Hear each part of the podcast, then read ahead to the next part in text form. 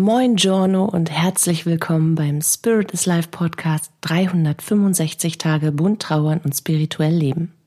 Hier bekommst du täglich hilfreiche Impulse für deine Trauerreise und eine Menge Wunder auf deinem Weg. Bist du dabei?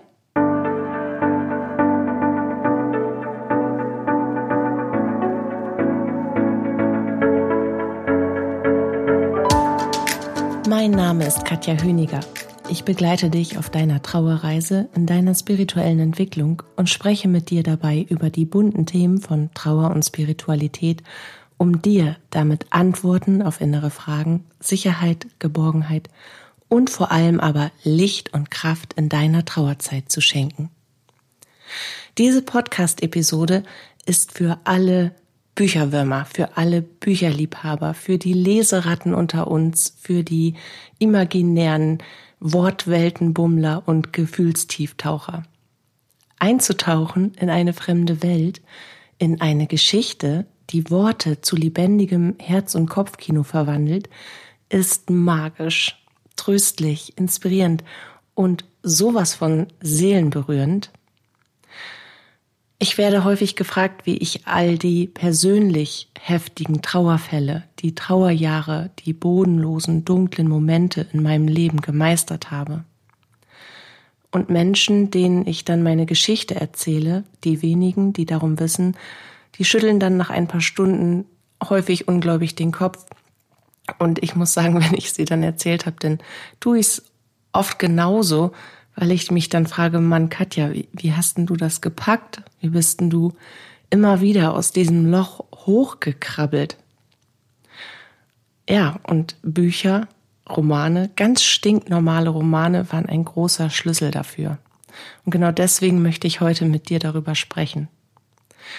Wir alle haben unsere Geschichte. Und ein Teil meiner Geschichte ist, dass ich diese Geschichte wohl gerade nicht erzählen würde, wären da nicht all die Geschichten um mich herum und in mir drin gewesen, in denen ich mich verlieren konnte, in denen ich mich sortieren konnte, in denen ich Mut und Kraft und Hoffnung und Liebe und Perspektive gewinnen durfte. Worte können einzelne Gedanken formen. Worte können Grenzen sprengen. Worte können Gefühle verstärken, sie besänftigen, hervorrufen und auslösen und natürlich auch neu ausrichten. Worte können Leben verändern. Und Bücher? Bücher können nicht nur Leben verändern, sondern auch Leben schenken. Mir haben sie Leben geschenkt. In den Momenten, in denen ich dachte, dass kein gesundes, vollwertiges Leben mehr möglich sei. Dass so viele Teile von mir fortgezogen, mitgegangen und auch gestorben sein, dass es unmöglich wäre, wieder aufzustehen und weiterzumachen.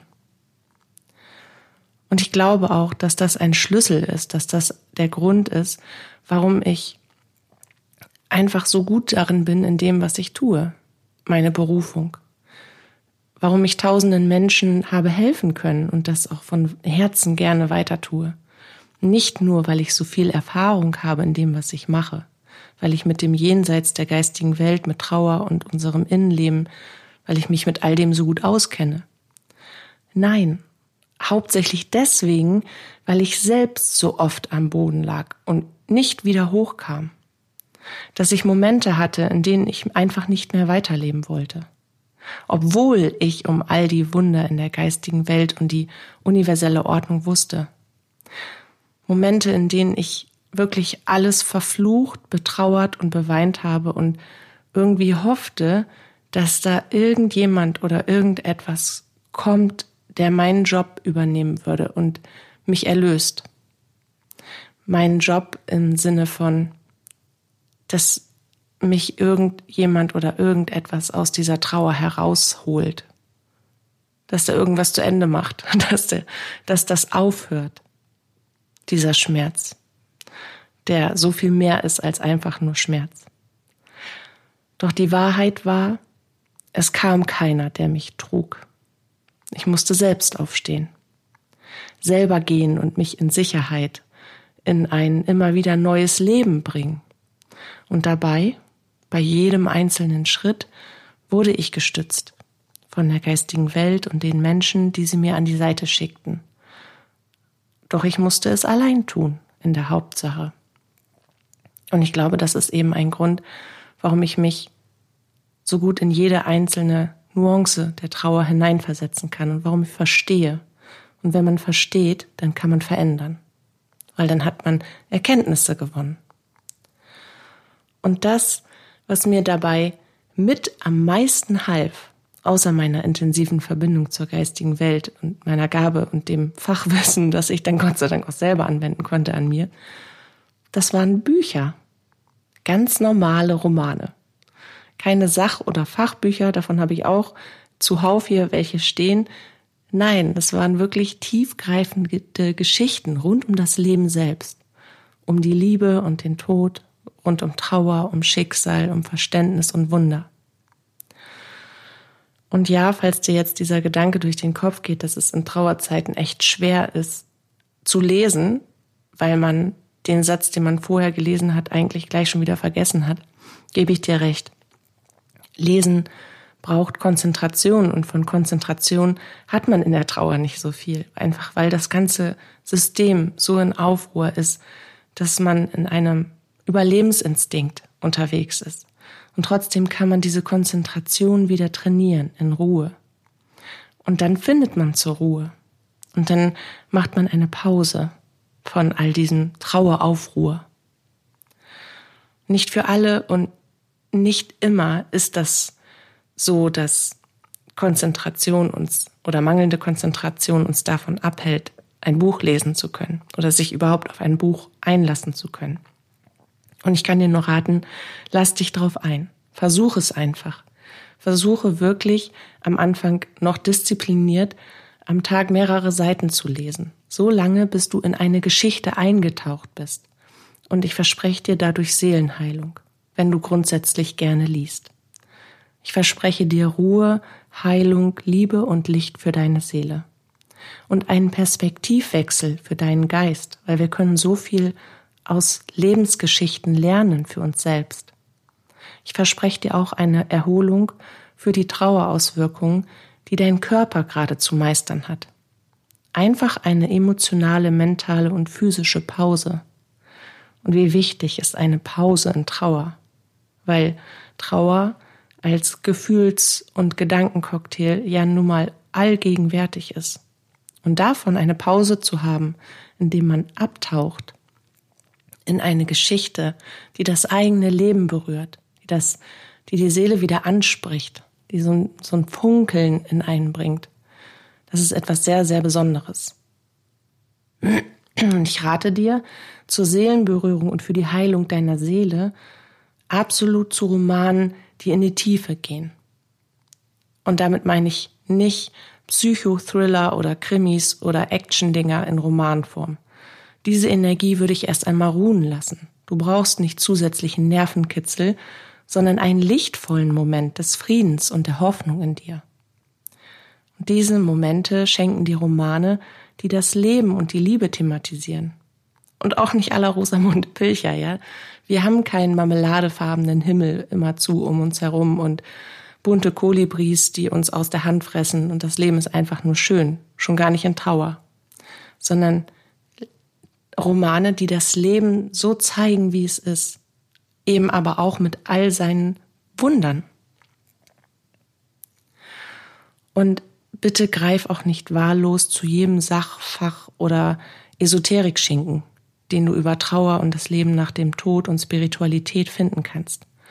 Weil du bist nachher so überflutet und durcheinandergewirbelt von einer Vielzahl unterschiedlichster Aussagen, dass du gar nicht mehr dazu kommst, dich wirklich mit dir und deinem Verlust zu beschäftigen. Dass du nicht mehr dazu kommst, Zeit mit dir und deiner Trauer zu verbringen. Und dann bleibst du unweigerlich auf der Strecke in einer Zeit, in der du wahllos nach dem einen Lösungsweg und der korrekten Antwort auf all deine inneren Fragen suchst. Und wenn du dich mit Spiritualität beschäftigen möchtest oder mit dem Leben nach dem Tod, mit der geistigen Welt, mit deiner spirituellen Entwicklung, dann versuche wirklich, dich führen zu lassen, dorthin zu den Büchern, zu den Homepages, zu den Internetauftritten, zu den Personen, wo du das Gefühl hast, dass da eine Verbundenheit ist, die, die du dir nicht erklären kannst, nicht rational, nicht logisch. Dass du von Anfang an eine Form des Vertrauens hast, was irgendwo ganz tief aus dir herauskommt und nicht aus deinem Verstand, weil die Frisur bei dieser Person gerade sitzt oder weil die einfach schöne braune Augen hat oder weil sie einen hohen Bekanntheitsgrad hat. Das ist nicht relevant. Du wirst sonst zu viele unterschiedlichste Aussagen bekommen, die dich einfach nur noch mehr verwirren. Und wenn das zum Beispiel bei einem Buch ist, dann lass dich einfach leiten, was dein Herz anspricht. Und nicht von dem du sagst, oh, das muss ich jetzt auch noch wissen und das will ich jetzt auch noch wissen. Das habe ich mich schon immer mal gefragt. Sondern bleib wirklich oder versuche bei maximal drei Personen zu bleiben, wo du das Gefühl hast, da ist etwas in deinem Herzen, in deiner Seele, da ist irgendwie eine Form von geistiger Führung, die dich dahin bringt, die dich zu dieser Person gebracht hat. Und dann ist das, was diese Person äußert, immer wieder natürlich auch zu prüfen. Und das tust du mit deinem Herzen. Fühlt sich das für dich wahr an, wenn du dich mit dieser Aussage beschäftigst, mit diesem Thema? Und dafür darfst du dir auch wiederum Zeit lassen. Wir dürfen und wir müssen alles hinterfragen um dann für uns zu entscheiden, ist das für uns richtig, ist das für uns wahr oder fühlt sich das für uns noch zu befremdlich an, als dass wir das jetzt zulassen können. Da bist du dein Chef im Ring, sozusagen. Entschuldigung. Das war jetzt sicherlich erschreckend. Guten Morgen. Jetzt sind alle wach. ich muss mal Schluck Wasser trinken. Ich bin nämlich gerade 26 Kilometer zur Schule gefahren und wieder zurück. Das ist in der Tat so eine lange Strecke.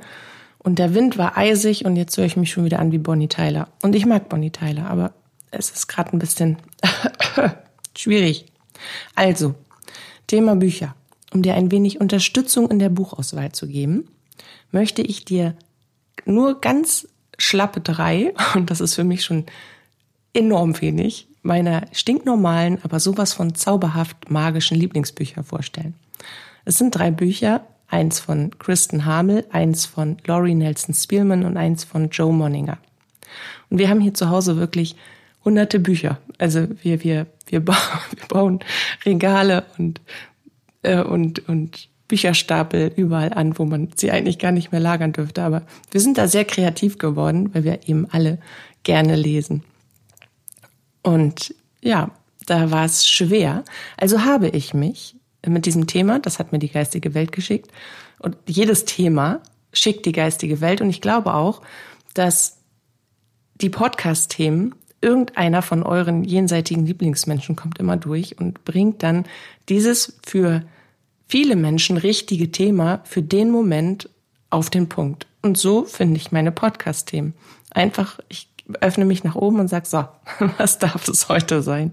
Und dann plinkt das Thema auf. Und in diesem Fall waren es eben diese Buchempfehlungen aus meiner persönlichen Erfahrung heraus. Und da es aber einfach zu viele sind, habe ich gesagt, okay, wenn es dieses Thema sein soll, dann führt mich bitte gezielt zu drei Büchern. Und das war Magnetismus. Echt jetzt. Meine Hand so uff, ans Bücherregal und zack, raus. Und das hat nicht länger als 30 Sekunden gedauert, wenn überhaupt. Und das ist für mich enorm. Also sind das wirklich himmlische Empfehlungen, so möchte ich es mal sagen. Für dich. Und falls du diese Bücher schon kennen solltest oder sie dich einfach nicht so interessieren und sagst, oh, hast du noch was anderes?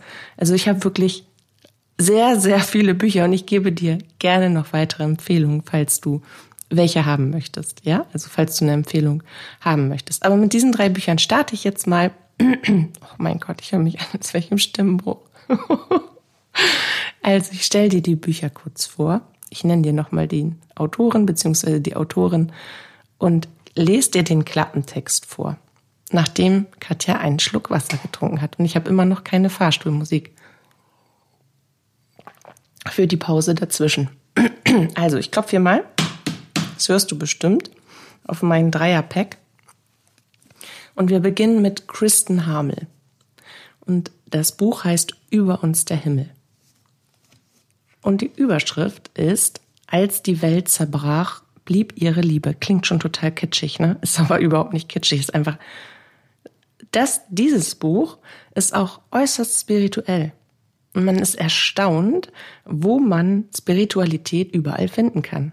Auch in Büchern, von denen man es gar nicht erwartet hätte, sie dort zu finden. Aber hier drin findest du Kontakte zwischen den Welten. Und das war sehr belebend und sehr beseelend. So, der Klappentext von der lieben Kristen Hamel. Hat sie auch eine ganz zauberhafte Schriftstellerin. Die junge Kate Waitman lebt mit ihrem Mann Patrick in Manhattan. Eines Morgens geht sie am Hudson River joggen, als plötzlich ein Flugzeug den Himmel durchbricht. Momente später ist das World Trade Center in Rauch gehüllt. Es ist das Gebäude, in dem Patrick arbeitet. 13 Jahre später fühlt sich Kate endlich bereit, ihr Herz wieder zu öffnen. Doch dann hat sie einen unglaublich realen Traum von dem Leben, das sie mit Patrick gehabt haben könnte. Während sie Nacht für Nacht in, an ihrer verlorenen Liebe festhält, beginnt Kate zu ahnen, dass es für sie einen zweiten Weg zum Glück geben könnte. Ich weiß, dass ich Rotz und Wasser bei dem geheult habe, wie bei allen dreien.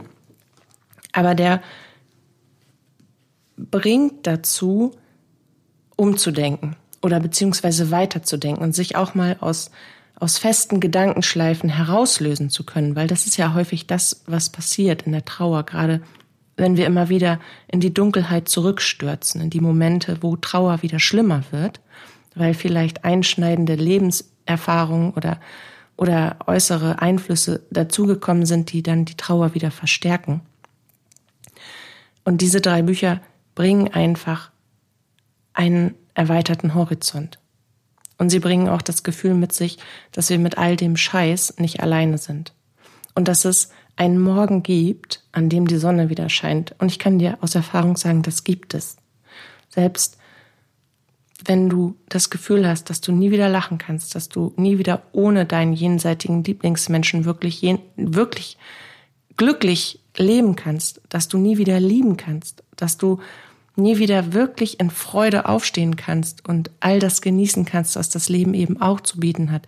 Du wirst es können, wenn du dich darauf einlässt. Ich kann das.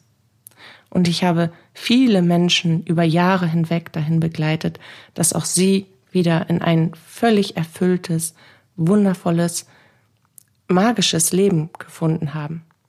Und immer an ihrer Seite ihr jenseitiger Lieblingsmensch. So, Buch Nummer zwei. Laurie Nelson Spielman, auch eine ganz zauberhafte Autorin. Das Buch heißt Morgen kommt ein neuer Himmel. Und das hat an meine Mutterliebe appelliert, aber auch an den Gedanken an Menschen, die wissen, dass sie sterben werden. Weil ich habe ja ganz früher auch Sterbebegleitung gemacht. Und dieses sich darauf vorbereiten, was passiert eigentlich, wenn ich wenn ich jetzt bald nicht mehr da bin? Wie gehe ich denn damit um? Was bereite ich vor? Was ist mir wichtig noch zu sagen?